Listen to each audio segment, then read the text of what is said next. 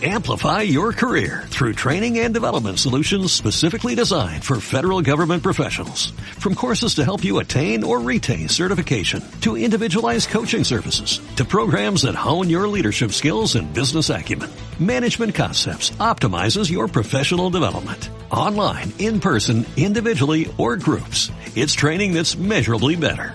Learn more at managementconcepts.com. That's managementconcepts.com. What if you could have a career where the opportunities are as vast as our nation, where it's not about mission statements, but a shared mission? At U.S. Customs and Border Protection, we go beyond to protect more than borders, from ship to shore, air to ground, cities to local communities. CBP agents and officers are keeping people safe. Join U.S. Customs and Border Protection and go beyond for something far greater than yourself. Learn more at cbp.gov/careers. Equilibrio entre alma, mente y cuerpo. Bienvenidos a Sanamente, la cita con el bienestar. Dirige Santiago Rojas.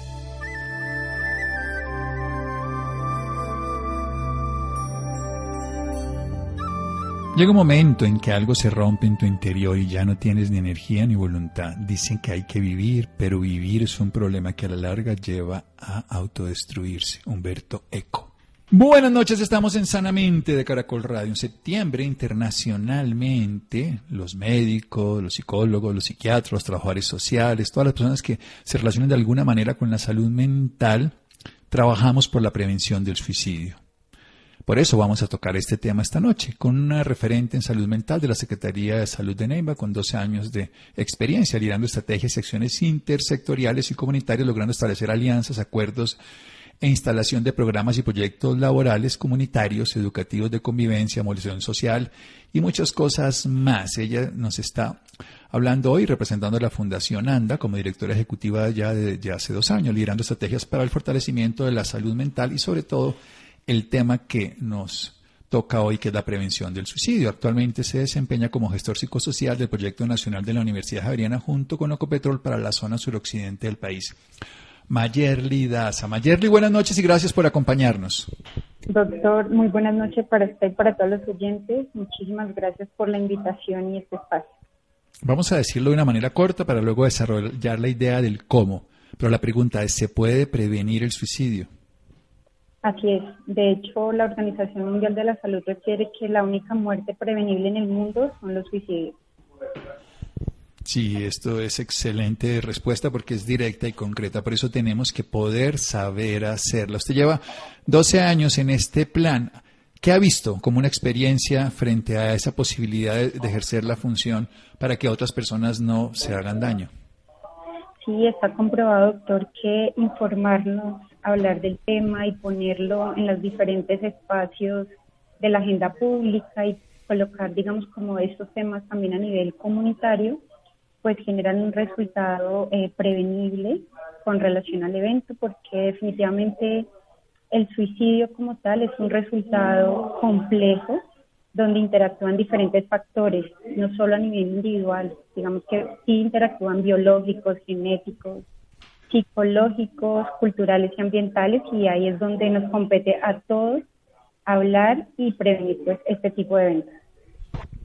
Entre todos, precisamente, porque hay factores psicológicos, sociales, incluso obviamente biológicos, algunos incluso ya vienen dados por la herencia de familias, en fin, todo eso vamos a abordar un poco de cómo poder hacer frente a la tentativa de suicidio, cómo manejar esto que sería la prevención. Seguimos aquí en Sanamente de Caracol Radio síganos escuchando por salud. Ya regresamos a Sanamente. Bienestar en Caracol Radio.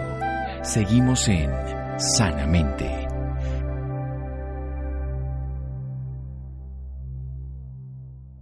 Seguimos en Sanamente de Caracol Radio con una directora ejecutiva desde el año 2019 de la Fundación ANDA que se dedica a la prevención del suicidio, al manejo de enfermedades mentales, coordinación de programas de prevención y mitigación de riesgos en salud mental, no solamente en el tema de suicidio regional y nacional, allá en el Huila.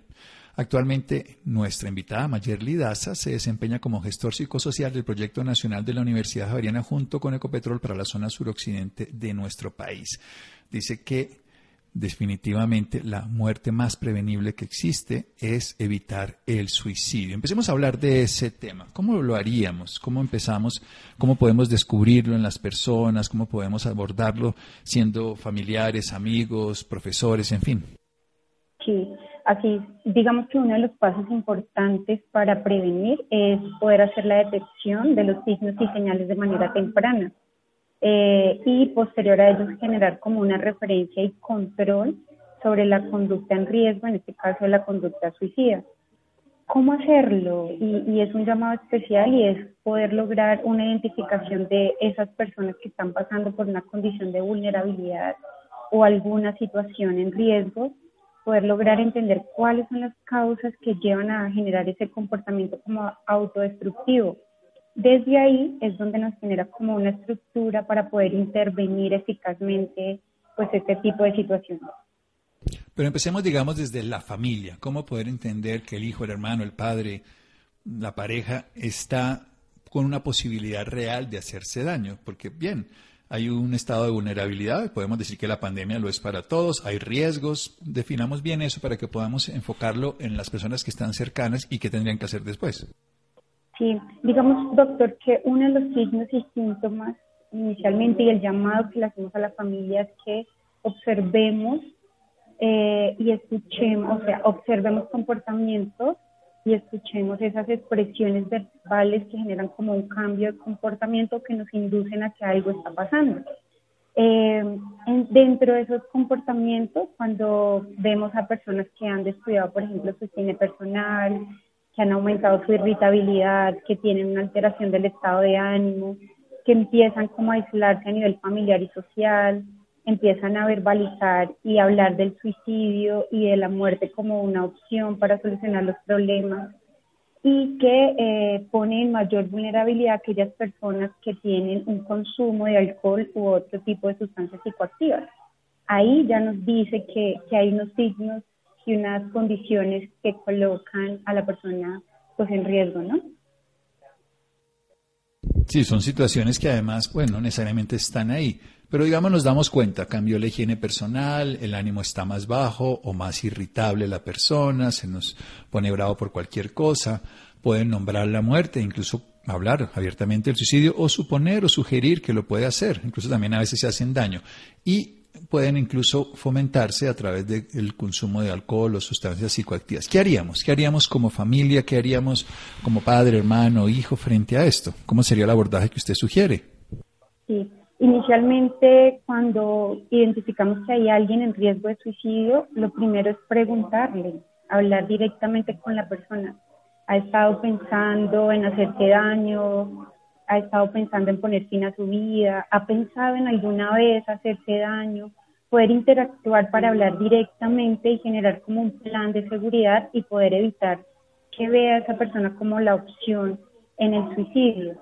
Pero claro, cómo enfrentarnos y cómo actuar durante esa crisis que está viviendo la persona, ¿no? Cómo poder ayudarlo desde, desde un punto de vista prevenible y es que definitivamente, bueno, al informarnos generemos un comportamiento como tolerante, tranquilo, tratemos de no criticar o juzgar a la otra persona, hay que escucharlo de manera activa y de manera positiva, mantener un proceso como orientación centrado en el lugar y en el momento que está generando pues eso, esos comportamientos actuales, hacer preguntas todo el tiempo acerca de cómo se siente, cómo lo puede ayudar y sobre todo, de hecho es una de las recomendaciones que da la Organización Mundial de la Salud y es poder eliminar los medios letales eh, que pueden generar que el riesgo aumente. Ahí es donde podemos prevenir que ocurra este tipo de situaciones. Digámoslo más concretamente. Una soga, ¿qué sería esto? Pistolas, obviamente, cuchillos. Cuéntenos un poco cómo, cómo sería esa dinámica que nos dice la OMS.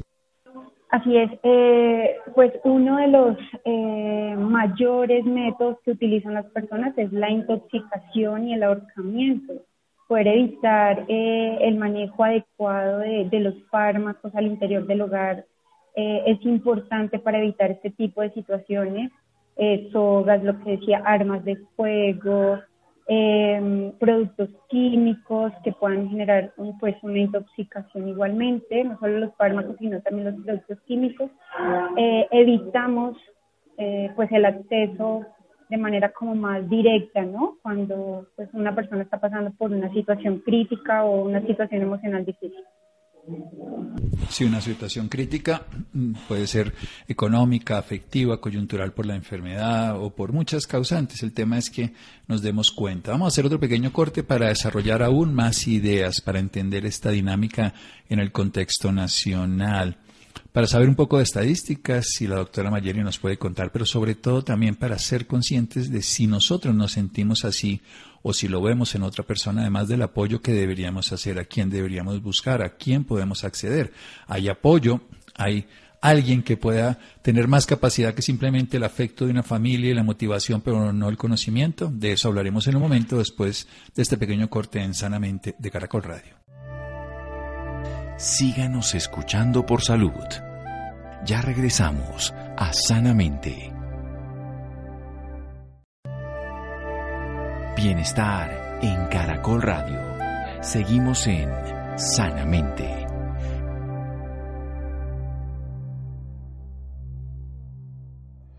Seguimos en Sanamente de Caracol Radio. Mayerly Daza nos habla hoy ella es gestor psicosocial del Proyecto Nacional de la Universidad Javeriana junto con Ecopetrón para la zona suroccidente del país. Nos está hablando como representante de la Fundación ANDA, como directora ejecutiva desde el año 2019. A propósito de este mes en el planeta donde se habla sobre la prevención del suicidio, hay que detectar los signos y señales de la conducta suicida en épocas o en contextos o en personas con alta vulnerabilidad o riesgo.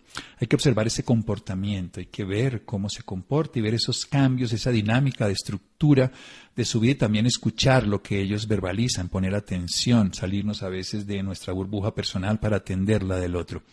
Y pueden haber cambios en la higiene personal. Descubrimos que puede haber deterioro, pérdida de atención de su propia imagen. Puede haber alteraciones del estado de ánimo, un ánimo bajo, incluso sentirse que no pertenece a nada o sentir que sus problemas no tienen solución. Esos serían datos a tener muy en cuenta. Estar irritable, fácilmente susceptible o ya directamente hablar de la muerte o del suicidio como una opción o una solución a sus problemas y Puede ser un agravante el alcohol o la sustancia psicoactiva, nos enseña Mayerly.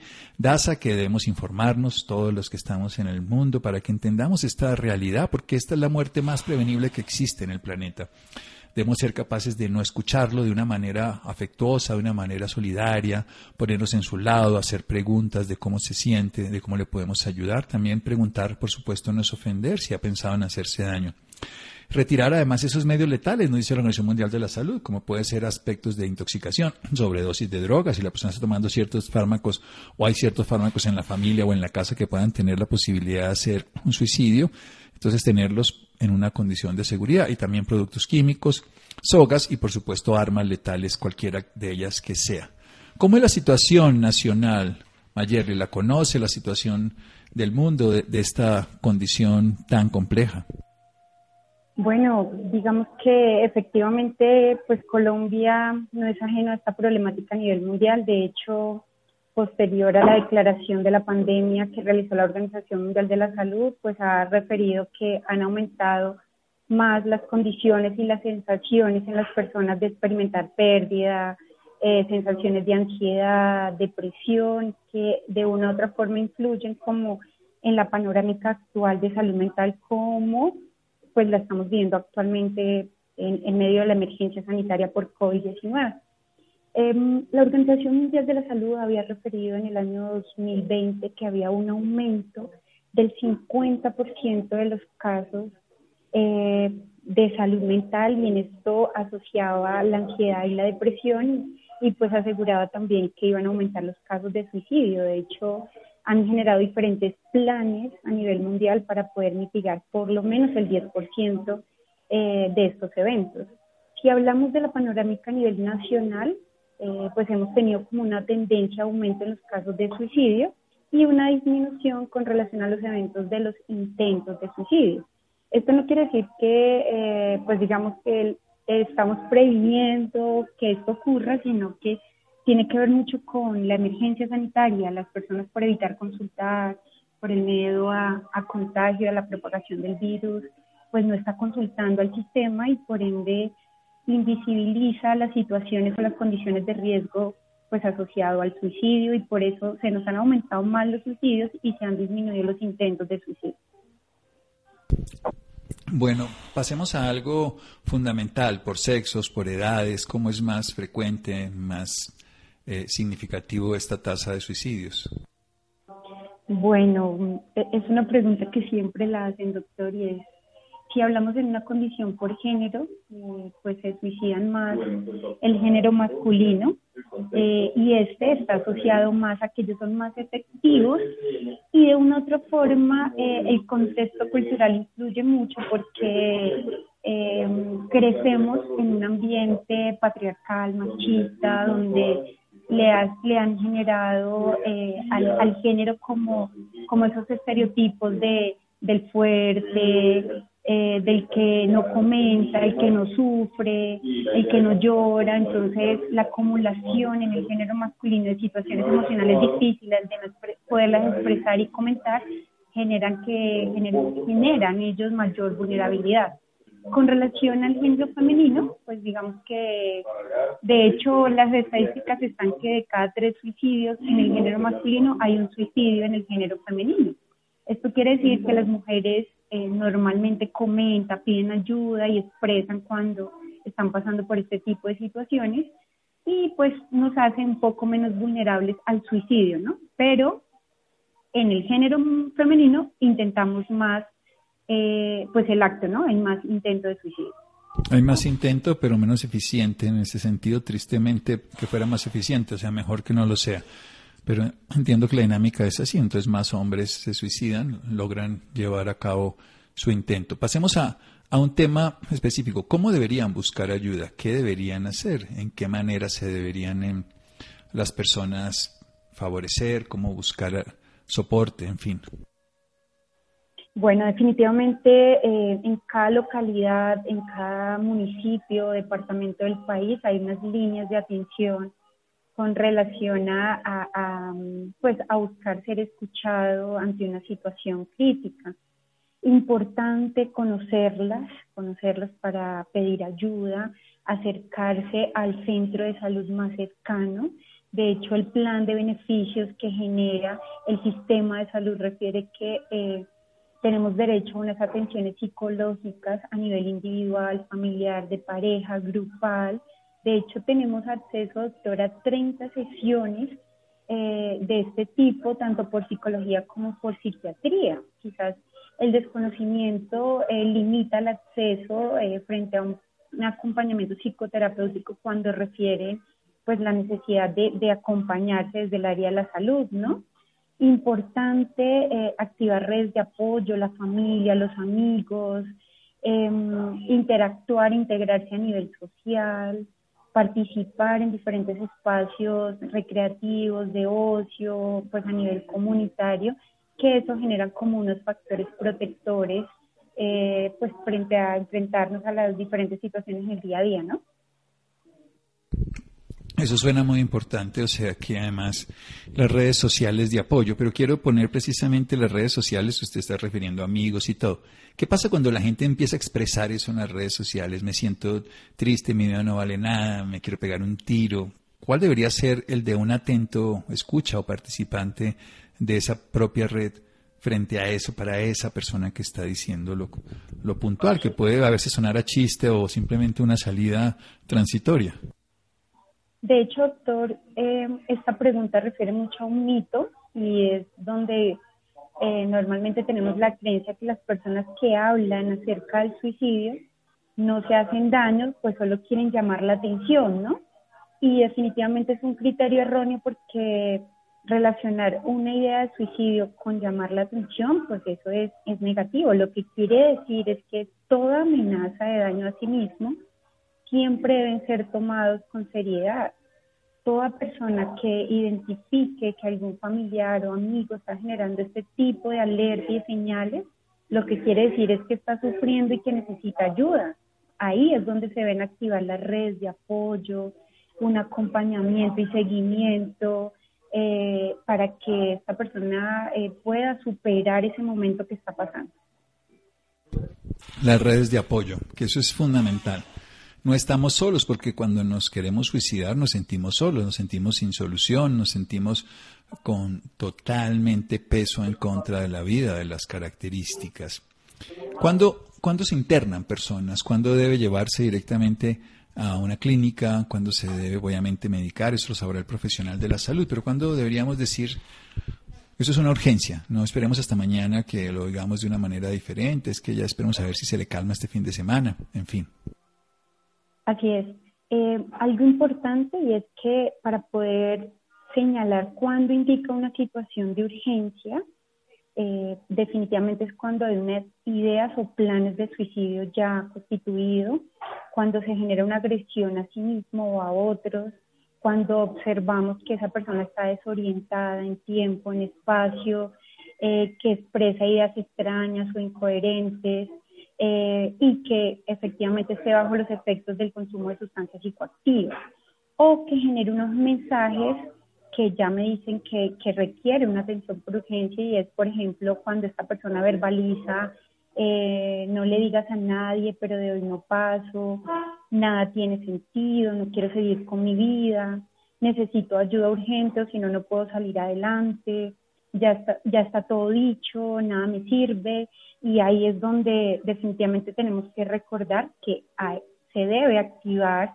eh, una atención inmediata por urgencias para ser valorado por psicología o por psiquiatría. Bien, importante. Esto es una urgencia, es lo que quería dejar claro y usted lo ha dicho muy bien. Esto es una urgencia médica, porque es una urgencia que es de vida o muerte, textualmente. Es una urgencia donde estas personas pueden estar comportándose extraños, están bajo efectos de alcohol o de drogas o totalmente en una despersonalización ya hay actos de autoagresión, pues obviamente hay que llevarlo por el consumo de a veces personas que toman sobredosis de fármacos, ya sea propios tomados que lo estén recetando en pacientes con depresión o alguna cosa así, o por un momento de transitorio de tensión y lo quitan de algún otro lugar. Pero también esto, esos mensajes, no puedo más, no tiene sentido, nadie, si me muero no importa, a nadie le hago falta, y que a veces la gente lo oye como Ah, estas son bobadas que dices, simplemente que está cansado y, desafortunadamente, y como ocurre, es todo lo contrario. ¿Cuáles son las campañas que se hacen en esta época? Cuéntenos de lo que ustedes hacen, de cómo solidarizarse, de cómo comprometerse con este proyecto, en este caso de la zona de Huila, pero también que hay que pensarlo en el país completo. Muy bien, pues de hecho, doctor, la Organización Mundial de la Salud generó la campaña para este 10 de septiembre bajo el lema Creando Esperanza a través de la acción. Cómo todos podemos movilizarnos eh, a través de diferentes actividades. De, yo creo que una de las más importantes y es hablar del tema, informarnos, eh, generar un proceso de escucha activa hacia el otro, eh, de escuchar y ser escuchado también en el reconocimiento de que pues en algún momento necesitamos ayuda, levantemos la mano y, pidamos, eh, em, digamos, como ayuda o esa necesidad de ser escuchado. Y todo esto moviliza diferentes actividades de un sector comunitario, institucional o de hecho desde el mismo núcleo al interior de la familia, ¿no? Como entre todos nos cuidamos, nos informamos y estamos alerta pues a todos estos signos y señales. Todos, por supuesto podemos participar, creando esperanza a través de la acción, la campaña que ahora se va a dar dos días ah, públicamente por la Organización Mundial de la Salud, pero esto es un tema de todos los días, el hecho de que ahora lo recordemos, ese es como el Día de la Madre, pues es un día simbólico, pero debería ser todos los días en el sentido del cuidado, el respeto, la valoración. Pues lo mismo en este caso, creando esperanza a través de la acción, hablar, informarnos, escucha activa. Hablar cómo, sigamos que, que, ese es el punto. ¿Cómo hablamos? ¿Cómo hablamos con las personas que, que a veces ni siquiera quieren hablar? Con ese adolescente que se queda callado en monosílabos, que está retraído y huraño y sobre todo pues que no tiene comunicación con los cercanos. Sí, eh, bueno, ahí tendríamos que prepararnos mucho inicialmente en poder desarrollar como ciertas habilidades y capacidades a nivel individual para poder escuchar y acompañar a una persona que está pasando por alguna situación emocional difícil. Creo que debemos fortalecer primero pues la observación para identificar todas estas señales de un lenguaje no verbal, eh, donde definitivamente como que la emoción es la mente reflejada en el cuerpo, donde a, través de ese comportamiento podríamos identificar y orientar a esa persona, escuchar y escuchar es esa verbalización ya de expresiones que refieren peligro, confusión, desconcierto, apatía, incomodidad, bloqueo, bueno, algún síntoma de urgencia que esté generando esta persona y, y unos comportamientos que nos dan ya también unas señales, ¿no? Por ejemplo, no sé, bajos niveles de concentración, memoria, atención, que se le altere los hábitos de estilo de vida con relación al apetito, a la actividad física, eh, que empiece a generar algunas dificultades, falta de energía, poca iniciativa. Entonces, claro, aquel que no quiere hablar o cómo llegar, pues yo debo prepararme para poder orientar y manejar ese tipo eh, de situaciones y de esta manera eh, puedo generar como una conexión con el otro, ¿no? Eh, para poder identificar esos recursos que tiene el otro para afrontar esa situación difícil, eh, generar pues esta escucha, doctor, que estábamos hablando de, de generar una comprensión, integrar los mensajes, sin juzgar, para poder pues acompañar, ¿no? es como todo, todo es de manera integral. acompañar de manera integral. Sí, esto técnicamente es entre todos, entre todas, sintiendo, abriéndose a lo más importante que es la vida. ¿Qué es lo más importante en la vida? Suena simple y absolutamente exacto, la vida. ¿Qué pasa cuando nos suicidamos? Perdemos esa, pongámoslo así, condición de amarla, valorarla, de desear vivir y nos destruimos y nos lesionamos y como bien dice la Organización Mundial de la Salud, es la primera causa de muerte prevenible, que podemos actuar y que podría ser inmediato el resultado. ¿Cuál ha sido su experiencia en estos 12 años? Cuéntenos un poco, ya para terminar el programa, cómo le ha ido con este acompañamiento, qué ha generado ANDA, qué logran con estas campañas, qué se busca al tiempo de todo esto. Bueno, lo primero en todo ese tiempo es que ha habido un reconocimiento mayor frente a la problemática en general de salud mental ya se lleva una agenda pública, ya tenemos un proceso de apoyo a nivel normativo, eh, estamos en la construcción de diferentes políticas públicas en salud mental y, y, integra no solo la problemática del suicidio, sino que va mucho más allá relacionado con los trastornos mentales y el comportamiento, con los eventos de violencias eh, y consumo de sustancias psicoactivas. De hecho, ya hemos integrado como un problema la epilepsia dentro de los problemas eh, de salud mental, que eso genera eh, definitivamente una serie de movilización de acciones, de recursos. Y hoy, hoy podríamos decir que la mayoría de personas, pues dentro de sus imaginarios sociales, ya reconocen esta problemática y buscan ayuda.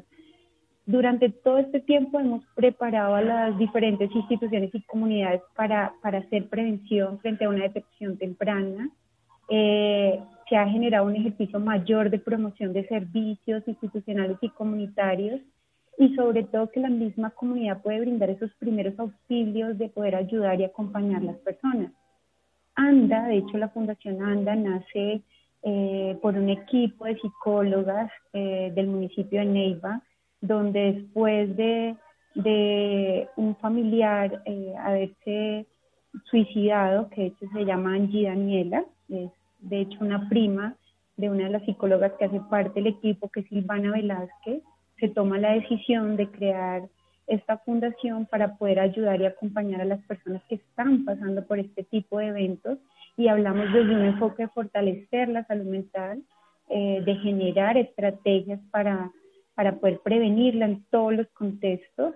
Tenemos una serie de estrategias donde acompañamos, informamos y educamos a la comunidad y bueno, ese es el resultado de todo este proceso que hemos generado. Hemos ya realizado tres foros a nivel nacional, eh, dos simposios internacionales. De hecho, agradecemos su participación en este tercer foro nacional de prevención del suicidio y pues seguimos trabajando con la camiseta. con la camiseta puesta y con la motivación de todos los días de crear experiencias de esperanza a través de la acción, hablando, informándose, escuchando activamente, reconociendo en el otro lo que ocurre, observando su comportamiento. Denos los datos de la Fundación ANDA para las personas interesadas que puedan tener acceso. Y con todo este tema de la tecnología, pues puede ser a distancia, por supuesto, no solamente en Neiva. Y muchísimas gracias. Tenemos una página web que está, eh, la pueden encontrar como Anda Fundación, www.fundacionanda.com. Eh, por el Facebook tenemos una página fanpage, ahí nos pueden encontrar también como Fundación Anda y ahí están los correos y el número de contacto para que pues, logren acercarse. No solo, doctora, solicitar ayuda, orientación y apoyo, sino también eh, aquel que quiere generar o, ve la necesidad de que podamos eh, articular en un proyecto, en estrategias o campañas, pues también estamos como en la labor de desarrollarlas. Excelente. Fundación Anda la encuentran en las redes sociales así, fundacionanda.com, también en Facebook y en la fanpage. Y lo importante es que entre todos seamos conscientes, no solo en este mes y en esta época de septiembre, sino todo el tiempo que la vida es lo esencial y por eso cuidarla, prevenirla, pero hay que darse cuenta que el otro si está enfermo requiere apoyo, comprensión, pero sobre todo también ayuda profesional y para eso están los profesionales. Mayer Lidaza, muchísimas gracias. Doctor, usted muchas gracias por la invitación y el espacio. Muy bien, seguimos en Sanamente de Caracol Radio. Síganos escuchando por salud. Ya regresamos a Sanamente. Bienestar en Caracol Radio. Seguimos en Sanamente.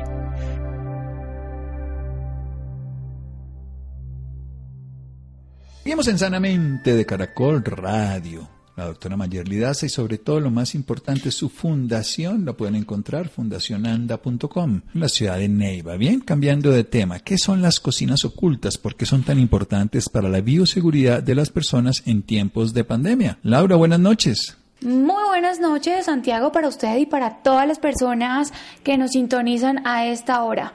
Claro que sí, Santiago, la pandemia no ha sido de gran ayuda para muchos, entre ellos la gastronomía. A muchas personas les ha tocado mirar de qué manera vender sus productos. Ese es el caso de Gaetano Racieri, un empresario italo-francés con 10 años de experiencia en el mundo de la gastronomía, quien llegó a Colombia a deslumbrarnos con una alimentación saludable y balanceada frente al tema del COVID. Él vio una oportunidad de crear una cocina oculta en Bogotá con todos los protocolos de bioseguridad. Él se encuentra con nosotros en la noche de hoy para hablarnos un poco más de este tema. Gaetano, muy buenas noches. Bienvenido a Sanamente de Caracol Radio. Muy buenas noches, Laura. ¿Cómo estás? Buenas noches a todos los oyentes de Caracol Radio. Muchas gracias por invitarme esta noche. Es un gusto para nosotros. Bueno, y para iniciar, háblenos un poco de su gusto por la cocina. ¿Hace cuánto tiempo inicia este gusto? Bueno, el, grupo de, de Félix Foods inicia desde, desde tres meses, pero eh, yo en el mundo de la gastronomía eh, tengo más de 10 años con eh, nuestro primer restaurante que está en Nueva York y se llama Pizzarte en la 55 entre la quinta y la sexta avenidas. ¿Y por qué llega a Colombia? Oh. Bueno, Colombia lo, veo como un mercado de grandiosa oportunidad. estoy casado con una colombiana y tengo un bebé colombiano y entonces pensamos que Bogotá era el lugar ideal para crear el proyecto que es Felix Foods y lanzar nuestra primera marca, que es una marca de eh, alta cocina italiana eh, para el mercado de, Bogotá. Bueno, yo, yo tengo entendido que para muchos el COVID-19 no ha sido de gran ayuda. ¿Cómo empieza la iniciativa de esta cocina oculta? Bueno, eh, nosotros estamos a través del restaurante Nueva York haciendo domicilios desde casi 10 años. Pero COVID absolutamente aceleró la aceptación de comer y de ordenar comidas eh, a través de las aplicaciones o a través de los restaurantes para consumir en su casa en vez de entrar a un restaurante físico. ¿Y han tenido inconvenientes aquí en Colombia en medio de la creación de esta cocina? No, ninguno. Eh, nosotros seguimos todos los protocolos de bioseguridad que exige las normas del Estado de Nueva York. Eh, entonces son un poco más rigurosos que las de acá, que nos permite un producto siempre muy seguro para, para nuestros clientes. Todo nuestro personal está, está completamente vacunado, entonces eh, pensamos mitigar todos los riesgos posibles con estas normas. Y a mí me gustaría saber si ha sido una buena técnica en medio de esta pandemia crear esta cocina oculta en Bogotá. Colombia nos ha recibido muy, muy bien. Eh, yo creo que eh, disfrutando de los maravillosos productos colombianos y importando otros de Italia, podemos proveer a, nuestros clientes un producto que es de altísima calidad y con este modelo de negocio a un precio muy accesible a la población. Por ejemplo, somos uno de los pocos que traemos trufa de eh, que viene de Italia, una trufa negra, y para 30 mil pesos uno puede comprarse una pizza con trufa y experienciar tener esta experiencia de un producto que no es tan común aquí en Colombia y a un precio un poco más accesible. Hay otro tema súper importante y es que los colombianos tenemos gustos muy diversos. Y en Bogotá, ¿cuál ha sido el plato que más le ha llegado de su cocina a los colombianos? Bueno, eh, de nuestra cocina típica, yo, yo creería que es la, la, la, pasta boloñesa. Ah, la hacemos, cada casa en Villa Romana tiene su salsa especial y nosotros tenemos la nuestra. Ah, pero hemos hecho platos también específicamente para la Colombia. Por ejemplo, hemos, tenemos una pizza colombiana que en vez de estar hecha con salsa de tomate, queso y cosas así, es hecha con hogao, maíz tierno y, y chorizo santaferano. También me gustaría que nos hablara del grupo que, que lo acompañan, del, del personal de trabajo de esta cocina. Eh, bueno, entonces tenemos tenemos un, un chef ejecutivo eh, colombiano, Juan Pablo Flores, y, y, su equipo de cocina que nos acompaña y también tenemos nuestro chef que viene de Nueva York para para darnos unos puntos. Eh, yo amo eh, estar en la cocina con Juan Pablo y como él dice, yo le doy el toco italiano y él da el toco colombiano a nuestra cocina para que sea de verdad del gusto del, eh, del bogotano también. Y en los temas de bioseguridad, ¿cómo están manejando todo? tenemos puntos de eh, desinfectación para el personal que entra, proveedores no pueden entrar sobre luego, um, como, como dije, todo eh, nuestro equipo está vacunando con doble dosis de, de, vacunación contra el COVID-19. Eh, los empaques son sellados, así no pueden ser manipulados por, por domiciliados o por ningún otro entonces mantenemos todos los protocolos eh, imaginables para mitigar cualquier riesgo a, la comida o, para nuestros clientes. Bueno, y también eh, algo importante que es muchos colombianos no saben, no han escuchado que es una cocina oculta. Me gustaría que les explicara un poco de qué se trata. Claro que sí, Laura. Una cocina oculta es simplemente una cocina que no tiene atención al público. Es una cocina comercial como la cocina de cualquier restaurante, pero no tienen mesas sillas. Nosotros tenemos un punto para recoger comida, para picar, pero no, no tenemos mesas y sillas para que se sientan y disfrutan la comida en el luego. Entonces, quien quiere visitarnos puede recoger la comida uh, frente a la cocina que está en la carrera 15, números 9558 y disfrutar su pedido en un parque o en la oficina o, también en su casa. También pueden pedir por eh, Rappi o por nuestra plataforma propia que es www.aglioiolio.la. Muchísimas gracias Gaetano porque esto es muy importante saberlo en estos momentos con el COVID, ya que a muchas personas nos da miedo ir a los restaurantes, ya sabemos que existen cocinas ocultas. Muchísimas gracias por esta valiosa información y por acompañarnos esta noche aquí en Sanamente de Caracol Radio. Muchas gracias Laura, eh, gracias a ti y a los oyentes esta noche le quiero ofrecer un descuento especial.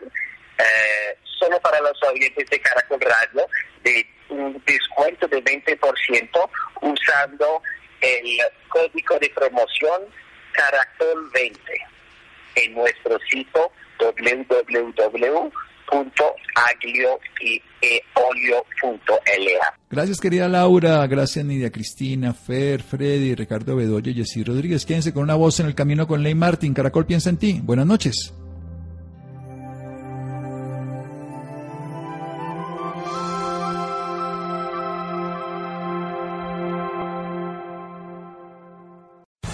Amplify your career through training and development solutions specifically designed for federal government professionals. From courses to help you attain or retain certification, to individualized coaching services, to programs that hone your leadership skills and business acumen, Management Concepts optimizes your professional development. Online, in person, individually, or groups. It's training that's measurably better. Learn more at managementconcepts.com. That's managementconcepts.com. Hey guys, it is Ryan. I'm not sure if you know this about me, but I'm a bit of a fun fanatic when I can. I like to work, but I like fun too. It's a thing. And now the truth is out there. I can tell you about my favorite place to have fun. Chumba Casino. They have hundreds of social casino style games to choose from with new games released each week. You can play for free anytime, anywhere and each day brings a new chance to collect daily bonuses. So join me in the fun. Sign up now at ChumbaCasino.com. No purchase necessary. BGW. Void were prohibited by law. See terms and conditions. 18 plus.